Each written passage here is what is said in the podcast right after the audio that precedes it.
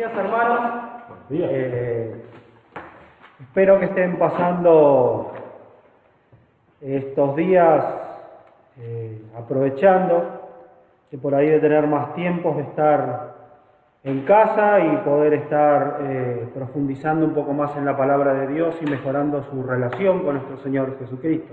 Yo les voy a confesar algo que después de setenta y pico de días eh, como que volvió para mí esa rutina de los domingos, que era levantarme, preparar mi corazón para venir a adorar a Dios, ponerme las mejores ropas para poder venir a la iglesia y, y toda esa emoción de poder volver a esa rutina. Y estuve contento, pero cuando entré a la iglesia y veo los bancos vacíos, eh, realmente, hermanos, sentí una tristeza en mi corazón por ver, por esa situación. Pues digo, en una situación normal estaríamos todos reunidos adorando a nuestro Dios, en la casa de nuestro Dios. Y creo que ese es el modelo que Dios ha diseñado para que nosotros adoremos a Dios, ¿no? Que estemos juntos, que estemos reunidos y algo está pasando que por ahí no estamos reaccionando ante lo que está pasando. ¿no? Yo lo veo como un ataque del enemigo, más que como un virus y demás cosas. Y algo está pasando, hermanos, y como iglesia nos estamos quedando mirando a ver qué va a suceder y por ahí no estamos actuando eh, o buscando la forma de poder volver a la normalidad. Así que les pido que también estemos orando por eso y que, bueno, eh, vayamos al texto entonces, hermanos, para no irnos del tema y no contar tantas mis dolencias y vicisitudes que me están pasando. El título de la prédica de hoy es De regreso a casa, y eso está siguiendo con el estudio de Hechos. Vamos a ir a Hechos 14, del 24 al 28. Así que leamos la palabra de Dios, hermanos, y dice, pasando luego por Pisidia, vinieron a Panfilia y habiendo predicado la palabra en Perge, descendieron en Atalia y de allí navegaron hacia Antioquía, de donde habían sido encomendados a la gracia de Dios para la obra que habían cumplido y habiendo llegado y reunido a la iglesia, refirieron cuán grandes cosas ha hecho Dios con ellos y cómo había abierto la puerta a los gentiles. Y se quedaron allí mucho tiempo con los discípulos. Eh, las maravillosas obras de Dios realmente valen la pena de ser contadas. Hermanos, oremos eh, para que Dios esté guiando esta, esta palabra y que realmente la palabra de Dios cale en nuestros corazones, y no solo en nuestros corazones, sino que nuestras mentes puedan captar lo que Dios nos está queriendo decir y nosotros podamos aplicarlos en nuestras vidas para así poder mejorar una relación, nuestra relación con Dios. Así que oremos, hermanos. Te damos gracias, Padre Celestial, por este momento, por este privilegio que tú me has dado, Señor, de poder eh, traer tu palabra, Padre Celestial, y te pido que tu Espíritu Santo me esté usando, Señor, para que yo sea fiel a lo que tú estás tratando de comunicarnos a través de, de esto, Señor, y también te pido que los hermanos tengan un corazón dispuesto, Señor, que tengan una mente abierta para poder eh, interiorizar lo que la palabra de Dios está diciendo hoy a nosotros, Señor, y lo puedan ir aplicando a sus vidas, Padre Celestial. Te damos gracias. Amén. Bueno, hermanos, acá podemos ver que Pablo y que Pablo habían como terminado su recorrido. Ellos habían arrancado, salido de su iglesia enviadora, habían ido a la iglesia de Pafos, habían subido por Perge, habían subido por Panfilia y habían hecho eh, yo digo la autopista romana, por las diferentes eh, ciudades, ¿no? Cuando llegaron a Derbe, pegaron la vuelta y vinieron confirmando a las iglesias y animando a los hermanos. Entonces ellos bajaron, eh, bajaron por Pisidia, ¿no? Para llegar al, bajo de, de Panfilia, a donde ellos iban a pasar por Perge, para llegar a Talia, que era el puerto donde los iba a llevar de vuelta hacia Antioquía, de donde habían partido. Y acá hay algo interesante que nos dice, que podemos ver en el texto. En el 24 nos está relatando cómo ellos van volviendo y el camino que hacen de regreso. Pero después podemos ver en el... Después vemos en el, en el 25 que dice, y habiendo predicado la palabra en Perge. ¿Ellos no habían pasado por Perge? Sí, ellos habían llegado a Perge. Para ver eso, algo pasó en Perge.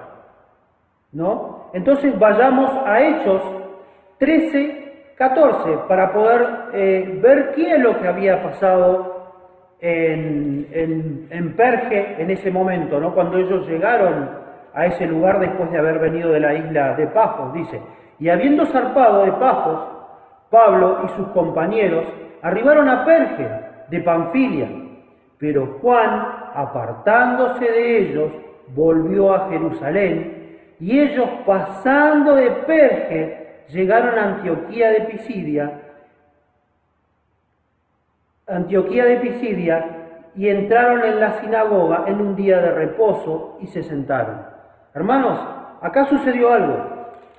Eh, Lucas no dice que sucedió, pero algo sucedió porque Juan Marcos, Juan abandona el grupo, pero Juan no vuelve a Antioquía. Juan a dónde vuelve? A Jerusalén, a donde está su casa, a donde siente seguridad, Juan, eh, Juan no iba a ir a Antioquía a decir, a dar explicaciones del por qué había abandonado el, el grupo, pero sí sintió temor y algo pasó, porque también enojó a Pablo, porque más adelante lo podemos ver que eso enojó a Pablo, la cobardía de, de él enojó a Pablo, ¿no? Así que, pero para Lucas se ve que no es algo relevante el hecho en sí, sino el abandono y nada más. Así que eh, no vamos a profundizar en eso, pero sí vamos a, ver que Pablo no había, eh, no habían predicado en Perge, porque en el 13 dice que pasaron de Perge, pero aquí dice que predicaron en Perge, o sea, ¿hay una contradicción? No. Cuando ellos volvieron, hermanos, quizás en sus mentes se habrían acordado de que la semilla de Dios, a pesar de que ellos habían llegado a Perge en primer lugar, no habían sembrado la semilla en Perge. Entonces Pablo dice que predicó la palabra en Perge. Yo me imagino eh, por el recorrido que está contando Lucas aquí, ¿no? Pablo debía estar cansado, porque 18 meses, 2.000 kilómetros, caminar en promedio 100 kilómetros por día, eh, eh, por mes, digo, perdón, eh, haber caminado 100 kilómetros por mes y haber sufrido maltratos, apedreamientos y demás cosas, yo pienso que físicamente, por más que el Señor era el que lo sostenía, debían estar cansados. Aparte ellos debían, Pablo debía tener cierta, por lo que podemos ver más adelante, ¿no? Como cierta urgencia o estar animado a volver de vuelta a su iglesia enviadora en Antioquía eh, para poder contar lo que Dios había hecho. Porque, ¿Por qué? Porque el relato nos dice que ellos bajaron a Talia directamente. Atalia es un, puerto muy importante eh, en la provincia de Panfilia, ¿no? Entonces, y también el viaje de ellos fue como directo. No volvieron a pasar por Pafos. No, no, no. Directamente a su iglesia enviadora. ¿No? Entonces eso nos habla de cierta urgencia. Pero también vemos que en la urgencia de Pablo, Pablo no perdió la visión y la perspectiva de lo que por lo que se le había ido, eh, por lo que, lo que se le había encomendado hacer. Porque Pablo fue sembrando la semilla, fue confirmando, pero no había predicado en Pafos. Entonces Pablo, a pesar de su cansancio, a pesar de su deseo de volver a casa, a pesar de todo lo que ya le había pasado, eh, Pablo predicó en Pafos, eh, eh, en Perge, perdón, predicó en Perge. Y yo digo, Pablo al hacerlo se estaba arriesgando que le pase lo mismo que le pasó en los demás lugares. O sea, eh, no creo que eso haya salido de la mente de Pablo cuando dijo, no, estos son más mansos que los otros. No, no, no. Pablo yo pienso que en su mente debería haber dicho, uh, estos son igual que los otros, porque eh, estos en algún momento invadieron Roma y Roma se acuerda hasta el día de hoy que esta gente llegó hasta allá, ¿no? Y puso barrera para que no puedan avanzar más. Y eso me hace pensar eh, nuestra responsabilidad es sembrar la semilla, ¿no? De cómo nosotros eh, muchas veces en el cansancio, en, en, las cosas que nos van pasando día a día, ¿no? Por nuestros trabajos, por nuestras responsabilidades, eh, por nuestras responsabilidades diarias, perdemos las perspectivas.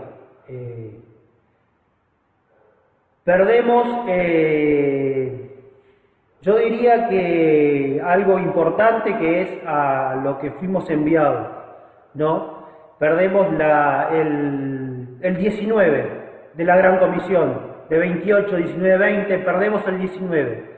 Eh, y ¿no? llevar la palabra de Dios. eso lo, lo perdemos por nuestro cansancio. Pablo no lo perdió. Pablo nunca perdió el enfoque. Nosotros deberíamos estar haciendo lo mismo, no perder el enfoque, que nuestras... Eh, pensar que por ahí no vale la pena o que... Eh, no, pero yo digo, vale la pena.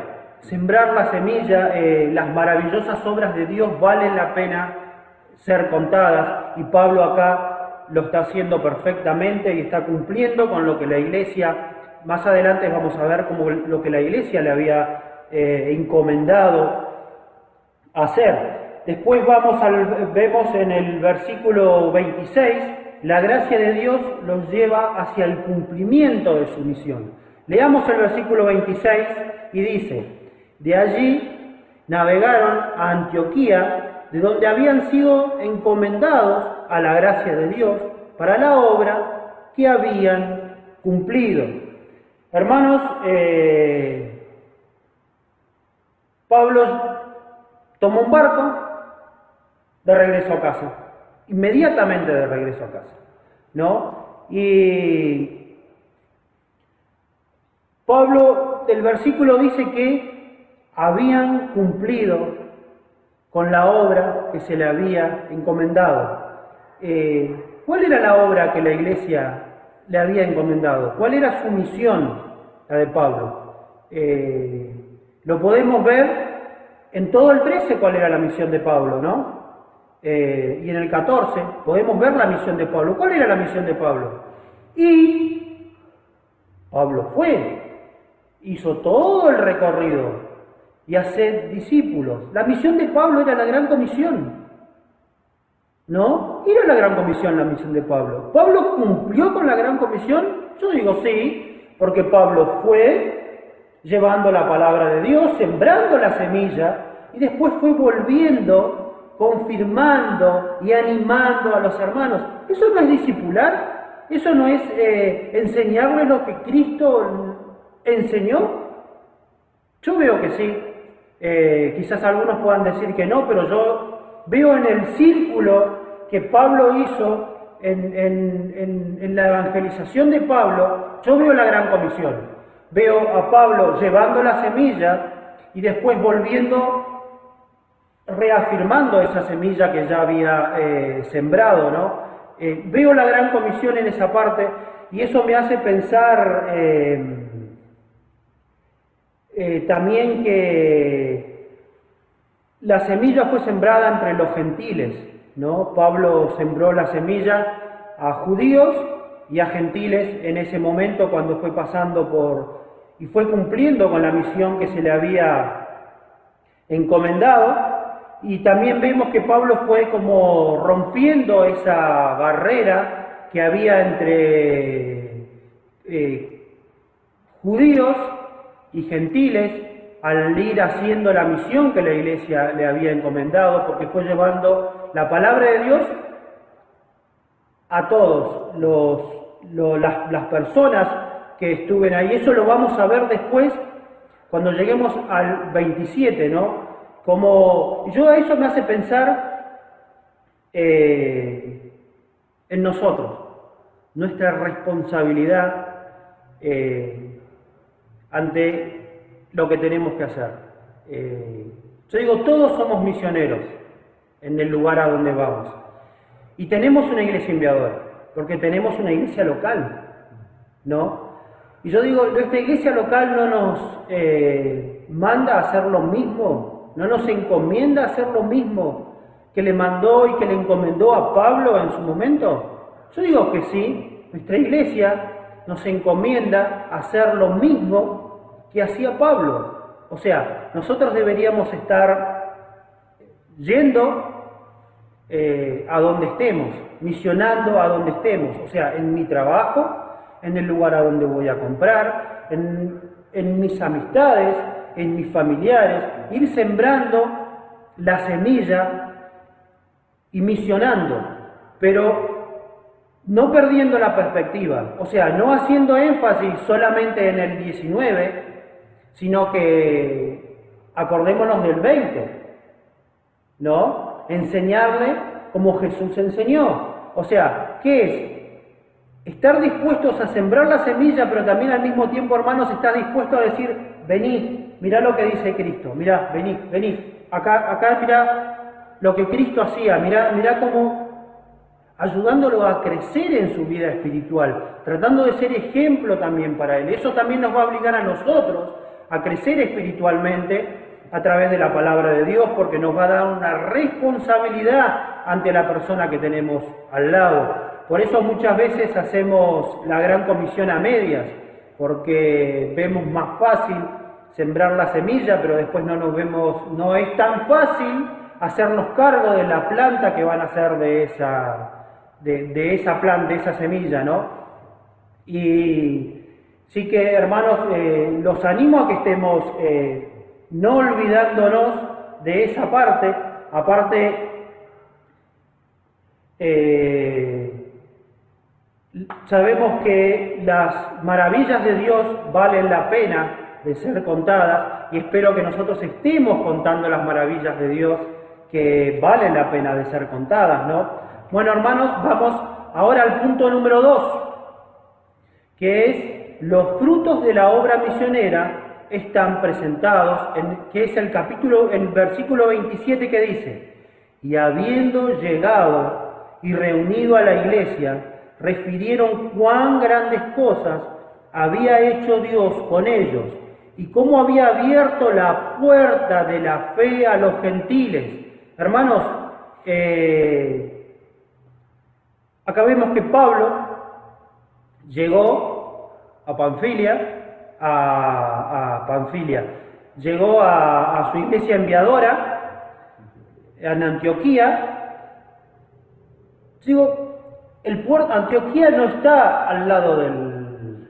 Él tuvo que haber caminado como 13 kilómetros. O sea, bajó, caminó, llegó a su iglesia, no perdió tiempo, porque inmediatamente, porque dice, y habiendo llegado, reunió a la iglesia. O sea, Pablo estaba eh, apurado para contar las maravillosas obras que Dios había hecho en ese viaje, ¿no es cierto? Entonces él automáticamente trató de juntar a la iglesia para contar lo que Dios había hecho, dice, y refirió cuán grandes cosas había hecho Dios con ellos.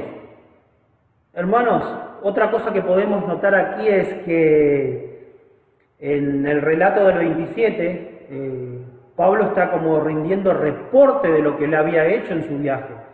Eh, yo no puedo ver aquí que Pablo se está quejando por lo que le habían hecho los judíos o por lo que le había pasado en su viaje. No es el enfoque de Pablo. Para Pablo se ve que no es importante lo que le pasó a él, sino que la importancia aquí es lo que Dios había hecho, ¿no? Y aparte, cuando leo el texto y refiere con grandes cosas que Dios había hecho con ellos, o sea, Dios había usado a ellos para poder hacer las cosas, y cuando había abierto la puerta de la fe a los gentiles, me viene a la mente, hermanos, que eh, Pablo no dice a los judíos, no dice, no, no, Pablo hace mención específicamente a los gentiles. Por eso, anteriormente eh, había dicho que como que Pablo había entendido, o no, sé si entendido, pero yo creo que Pablo eh, pudo comprobar en ese momento eh, lo que él sabía, lo pudo comprobar con sus propios ojos, lo que después él escribió en Efesios 2, 14, 16. Vayamos a Efesios, hermanos, 2, 14, 16 y veamos qué dice. Efesios. Y dice, porque Él es nuestra paz, que de ambos pueblos hizo uno derribando la pared intermedia de separación, aboliendo en su carne las enemistades, la ley de los mandamientos expresados en ordenanzas, para creer, crear en sí mismo de los dos un solo nuevo hombre, haciendo la paz y mediante la cruz reconciliar con Dios a ambos en un solo cuerpo, matando en ella las enemistades. Hermanos, creo que eh, Pablo cuando vio la gracia de Dios sobre los gentiles y cómo los gentiles iban aceptando a, Cristo, iban reconociendo la necesidad que ellos tenían en Cristo, yo creo que eh, Pablo en este momento, en este momento es como que él lo pudo ver para poder después plasmarlo de la manera que lo plasmó en Efesios, ¿no? Porque es como que lo está escribiendo, como que está diciendo, como que él vio que, que esa era lo que Dios, lo que Cristo había venido a hacer, porque los judíos tenían como unas ideas de que el Mesías era solamente para los judíos y que iba a venir para ellos y que era para liberarlos a ellos. Pero cuando Cristo vino trajo otro mensaje del que los judíos creían que era lo, lo, que, lo que los judíos creían que era, ¿no? que era solamente para ellos. Y, Pablo acá pudo comprobar, Pablo era judío, y toda su vida quizás había estado escuchando eso, pero ahora cuando él comprueba, digo, predicarle a los judíos eh, los judíos conocían al Dios de Israel, conocían la ley, conocían las profecías, o sea, vos podías ir a la Torá, podías ir a la palabra de Dios y demostrarle bíblicamente a los judíos de su error. Pero digo, ¿y los gentiles? Los gentiles no conocían al rey de Israel. Los gentiles no sabían quién era el Dios de Israel. Y que Pablo les haya podido eh, presentar la palabra de Dios a través de la creación de Dios es algo eh, que yo creo que ahí estaba el Espíritu de Dios actuando y Pablo lo pudo ver y por eso era la emoción de Pablo de venir y contarle a su iglesia enviadora, contarle a, su, a sus hermanos de lo que Dios había hecho para con los gentiles. No vino y dijo Dios lo que hizo para los judíos. No, no, no lo que hizo con los gentiles. Ellos no saben quién es el Dios Israel, no tienen ni idea, pero aceptaron a Cristo y reconocen y están progresando y están creciendo. Hermanos, no nos olvidemos que las iglesias hasta ese momento habían sido o hebreas o hebreas y gentiles habían sido, pero acá, por lo menos en dos ciudades no había sinagoga, o sea, eh, eran gentiles y sabemos que para que haya una sinagoga eh, debía haber por lo menos 10 familias judías en un lugar para poder formar una sinagoga, o sea, no había 10 familias porque no había una sinagoga, o sea, tampoco había tantos judíos y, y, eso era lo que lo, lo emocionaba a Pablo y por eso Pablo tenía como ese apuro de venir a su iglesia para venir a contar las maravillas de Dios y yo eso me hace pensar en nuestra iglesia, ¿no? Nuestra iglesia también tiene ese enfoque de enviar a misioneros a otros, a otros lugares y apoyar a los misioneros. Tenemos aquí nomás un misionero que es nuestro hermano Adriano, que lo conocemos, y también tenemos a nuestro hermano Lizzie en Cuba y tenemos otro hermano en Ecuador, que la iglesia apoya, ¿no? Y aparte la iglesia también apoya la obra misionera, porque cuando vamos a ayudar a, construir una iglesia a otro lado, los hermanos van a, hacer, a apoyar otra obra en otro lado. O sea, nuestra iglesia tiene eh, ese corazón de apoyar. Yo eh, he hablado con nuestro hermano Adriano, sé que nuestro hermano Adriano ha tenido eh, ciertas trabas, pero cuando vos hablas con él, me hace acordar bastante a Pablo. Él no te cuenta los problemas que está teniendo, sino que Él te está contando las bendiciones que está teniendo. Y eso es interesante ver porque es como que está rindiendo reporte. Yo me, imagino a los misioneros cuando regresen a nuestro país y vengan a nuestra iglesia a visitarnos trayendo reporte, eh, cuando entren por esa puerta ¿no? y nos cuenten las maravillosas obras que Dios está haciendo a través de ellos y a través de nosotros mismos apoyando esa, esa misión, ¿no? Y también eh, podemos ver en el 28 algo que es eh, notable también, ¿no? Y se quedó, se quedó allí mucho tiempo con los discípulos. Hermanos, Pablo, a pesar de, de, haber viajado y demás, no llegó a su iglesia enviadora, dio su reporte, y dijo, bueno, listo, yo ya hice mi parte, ahora yo me siento acá y por un tiempo voy a descansar para ver qué pasa. No, no, no. Pablo, en el griego dice, y pasó no poco tiempo con los discípulos. O sea, él estuvo con los discípulos. Y si está con sus discípulos, eh, yo no creo que estaba solamente tomando mate.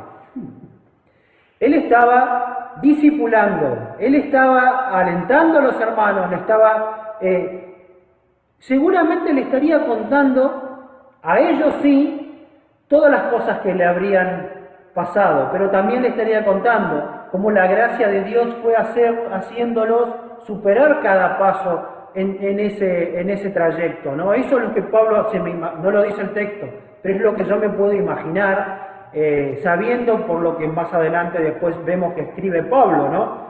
Eh, para mí Pablo le está contando eso a los discípulos y alentándolos a que vale la pena eh, contar las maravillosas obras de nuestro Señor Jesucristo, ¿no? Y también acá Lucas nos está, porque la noticia de Pablo de que el Evangelio había llegado a los gentiles y que las iglesias empezaban a ser solamente gentiles o los líderes empezaban a ser gentiles, eh, la noticia iba a llegar a Jerusalén. Eh, porque después en el 15, o sea, está como preparándonos para lo que va a venir al 15, cuando le van a decir a Pablo, vení, vení, vení, contame qué pasó.